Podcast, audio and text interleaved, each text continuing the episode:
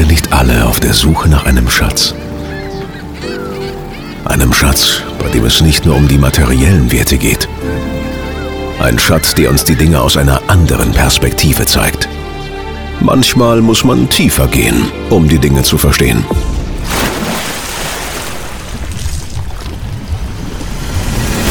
Tauche ein, tauche ab und lass es uns gemeinsam öffnen.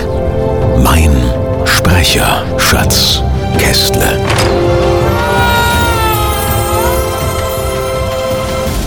Herzlich willkommen zum Sprecherschatz Kästle. Mit mir, Markus Kästle, selbst professioneller Sprecher und für euch heute auch mal wieder am Mikrofon und in der Kabine. Im Moment schwitzen wir ordentlich in den Sprecherkabinen. Es hat zwar Gott sei Dank ein bisschen abgekühlt, aber es ist natürlich jetzt im Sommer heiß und ähm, das macht das Sprechen nicht unbedingt angenehmer, aber ich mache es für euch gerne und bin natürlich trotzdem für euch mit diesem Podcast am Start. Freue mich natürlich auch weiterhin über eure Feedbacks und Mails unter podcast.markuskestle.de. Könnt ihr mich natürlich erreichen und entsprechende Mails auch an mich direkt schicken. Und freue mich natürlich über weitere Themenvorschläge oder Fragen und Anregungen. Immer gerne her damit. Und damit steigen wir auch gleich ein in die heutige Folge. Bin mal gespannt, ob die heutige Folge auch so lange wird. Es ist ein sehr spezielles Thema. Aber es ist ein Thema, was ähm, gerade ganz aktuell bei mir auch war und witzigerweise auch in den äh, Kreisen der Kolleginnen und Kollegen im Moment immer wieder auch mal für Irritationen sorgt. Und deswegen dachte ich mir, ist es doch mal ganz passend, auch das von meiner Seite aus mal zu beleuchten, wie ich das so sehe. Und das ist das, ja, kontrovers diskutierte Thema Custom Demos, also Punktcastings äh, auf gut Deutsch. Demos für einen Kunden mit seinem individuellen Text. Was genau verbirgt sich dahinter? Also man muss vorerst mal sagen, dass ähm, man nicht von jedem Kunden, den man hat, die gleiche Vorstellungskraft erwarten kann. Das heißt also, manche sind sehr, sehr professionell und können auch abstrahieren, andere sind unerfahren, es kommen auch viele neue Kunden dazu aus Bereichen, die jetzt vielleicht mit Sprachaufnahmen noch gar nicht so viel am Hut hatten und dann herrscht eben eine große Verunsicherung und durch dieses durch diese Custom-Demos, ja, durch diese individuell erstellten Demos soll eben eine gewisse Unsicherheit genommen werden, dass sie sich auch sicher sein können, ja, das wird dann genauso, wie wir uns das vorstellen und der kann das auch. Und jetzt ist es eben so, da treffen zwei verschiedene Welten aufeinander. Das eine ist die Welt des Sprechers, der sagt, Freunde, ich habe doch meine meine ganzen Demos ohnehin schon auf meiner Seite.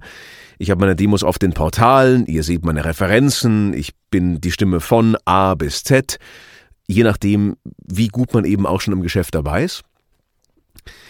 Ich habe doch meine Wandelbarkeit bereits bewiesen und deswegen sehe ich den Bedarf eines Custom-Demos nicht, weil im Grunde genommen ist klar, was ich kann und wenn ihr euch für meine Stimme und für das entscheidet, was ich eben liefern kann, meine Range, können wir immer noch auch in einer Live-Session, wo der Kunde zuhört, diese Nuancen zusammen erarbeiten.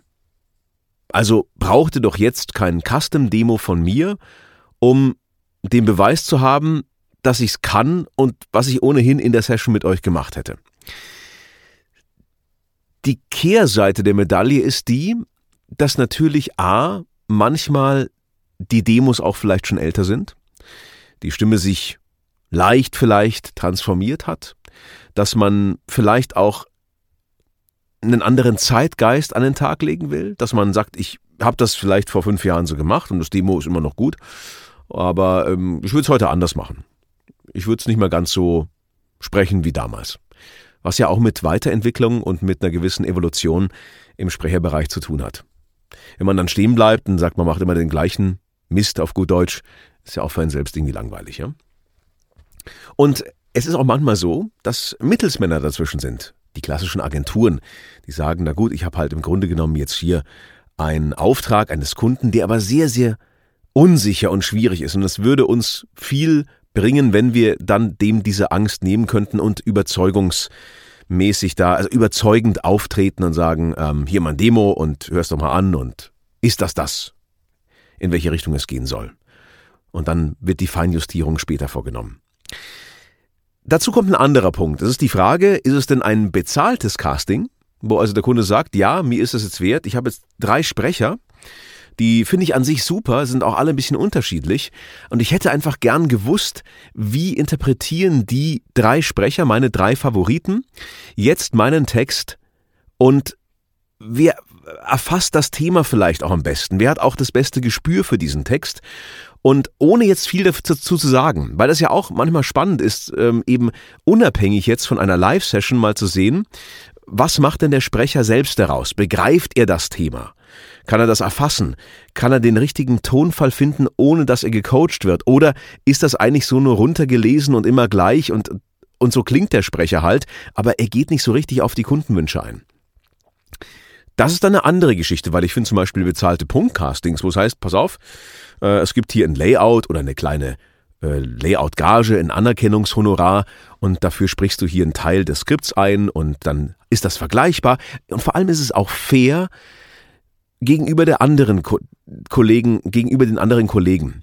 Weil es einfach so ist, dass man sagen muss, ähm, wenn der eine jetzt mit einem fett ausproduzierten Demo ankommt und der andere im Grunde genommen äh, nur einen, einen trockenen Voicecast abliefert, ist von der Wirkung auch nicht fair. Wenn aber alle drei sagen, ich liefere es trocken, ich mache nur den Text und ich interpretiere das einmal so, wie ich meine, oder mache vielleicht zwei, drei Versionen, biete was an, ähm, um eine Range zu zeigen und das war's aber dann auch, ist es auch für den Kunden vielleicht leichter zu entscheiden, mit wem geht man dann den nächsten Schritt und geht dann auch in die Live-Session hinein.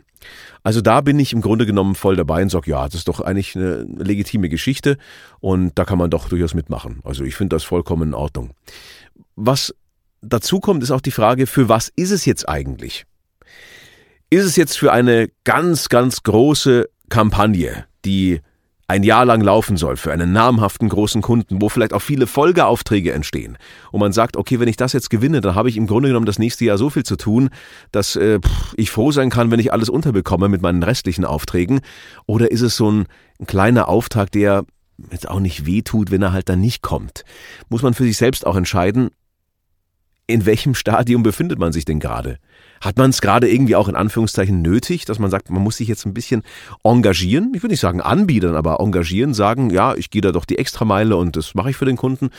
Oder ist es so, dass man gerade ohnehin Land unter ist, sagt, ja, ich bin eigentlich gar nicht traurig, wenn das Casting jetzt für mich nicht so gut läuft, weil ich habe ohnehin so viel zu tun. Auch das ist vielleicht nochmal so eine, so eine Richtschnur, ob man bei solchen Punktcastings dann mitmachen möchte.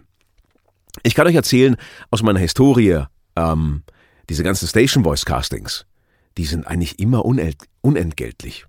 Und ich sehe auch da zum Beispiel überhaupt keinen Bedarf, weil das geht meistens um zwei, drei Elemente, ein Promo, Nachrichtenopener, Showopener und so weiter. Und dann weiß man ja, wenn das was wird, dann ist das ja eine monatliche, wiederkehrende Geschichte. Dann stehen ja da im Grunde genommen sozusagen fast volle Gehälter im Raum. Ja, also da ist man ja im Grunde genommen fast durch, wenn man für große Sender spricht, auf gut Deutsch erstmal abgesichert. Und wenn man dann so knickrig ist und knausrig und sagt, ach komm, jetzt ich will dafür jetzt aber auch, auch nochmal noch mal ein Layout-Honorar haben und so weiter und so fort, äh, finde ich, sendet das wiederum die falsche Botschaft. Weil da entsteht eine regelmäßige Arbeit draus, ein, ein regelmäßiges Arbeits- und Vertrauensverhältnis. Wenn man am Anfang nicht bereit ist zu sagen, ah, ich, ich will, ähm, ich will da aber schon ein bisschen auch die Extrameile gehen. Das finde ich ist für den Anfang einer Geschäftsbeziehung nicht so gut. Auf der anderen Seite, wenn Leute sagen, wir haben dich gehört und wir wollen es eigentlich genau so und du musst gar nicht hier, gibt kein Casting, sie haben sich für dich entschieden. Ist mir auch schon passiert. Dann ist eh alles Bingo Bongo. Dann gibt's halt kein Punktcasting. Dann weiß man, die erste Session, das Grundpaket, ist im Grunde genommen der Moment, wo man so ein bisschen zusammenarbeitet und sieht, in welche Richtung geht das. So. Anderer Punkt noch, den ich mit hineinwerfen möchte, ist, dass wir uns auch immer sehr lokal begrenzt hier orientieren. Also sprich, wie läuft es bei uns in Deutschland? Es lohnt sich aber auch mal in solchen Fällen, den Tellerrand weiter hinüberblicken zu lassen. Das ist vollkommen auch Schwachsinn, der Tellerrand kann nicht blicken, aber dass wir über den Tellerrand hinüberschauen, zum Beispiel in die Staaten, wie läuft's denn da beispielsweise? Da ist es ein fester Bestandteil des Arbeitstags des Sprechers, Castings zu machen. Über diverse Online-Portale und so weiter. Ich weiß, hier ist das Portal mit dem großen B und so ist es verschrien. Genau das gleiche Prinzip im Sinne von, hey, man macht, man macht ein Casting, man bewirbt sich drauf und dann entscheidet sich der Kunde für denjenigen, der es am besten geliefert hat. Also es ist ein ganz großer Bestandteil des Arbeitsalltages. Und da sind auch so Custom-Demos und Punktcastings nicht so verpönt wie hier. Es ist ein bisschen verpönt, habe ich den Eindruck. Und da gehört es zum Arbeitsalltag dazu. Da hat eh fast jeder seine Voice Booth und was soll man auch sonst machen? Ich meine, soll man jetzt fünf Stunden rumsitzen und auf einen Auftrag warten oder macht man in dem Zeitraum zehn Castings, von denen vielleicht dann einer was wird? Also äh, muss man auch für sich so ein bisschen entscheiden, welche Strategie fährt man. Hat man ein gutes Netzwerk, das ohnehin immer Aufträge reingespült werden, oder muss man noch sich aktiv auch bewerben, beweisen und auch dadurch ja Erfahrungen sammeln? Eins darf man ja nicht vergessen. Diese Castings sind ja nicht unbedingt immer nur für den Kunden gemacht. Die sind manchmal auch für einen selbst ganz interessant zu sehen, wie komme ich denn mit so einem Text zurecht? Es gibt Texte, die fallen mir unglaublich leicht. Es gibt aber auch Texte, da könnte ich wirklich ohne Witz äh, alle zehn Minuten den Kopfhörer in die Ecke pfeffern und sagen, Freunde, was ist denn das hier für ein Mist? Merke ich, naja, vielleicht, es liegt auch am Text, es liegt aber vielleicht einfach auch in dem Moment an mir. Bin ich nicht gut drauf heute? Ähm, Habe ich da noch Defizite? Muss ich daran noch arbeiten? Wie kann ich mich selbst verbessern? Und ich finde, das ist dann eigentlich auch ein legitimer Punkt zu sagen, naja gut, ich muss eigentlich eh üben, ich muss eh fit bleiben dann mache ich halt ein paar Castings mit und wenn sich was ergibt, ist doch super. Wenn nicht, dann habe ich halt gesprochen und bin deswegen jetzt auch nicht unbedingt schlechter geworden.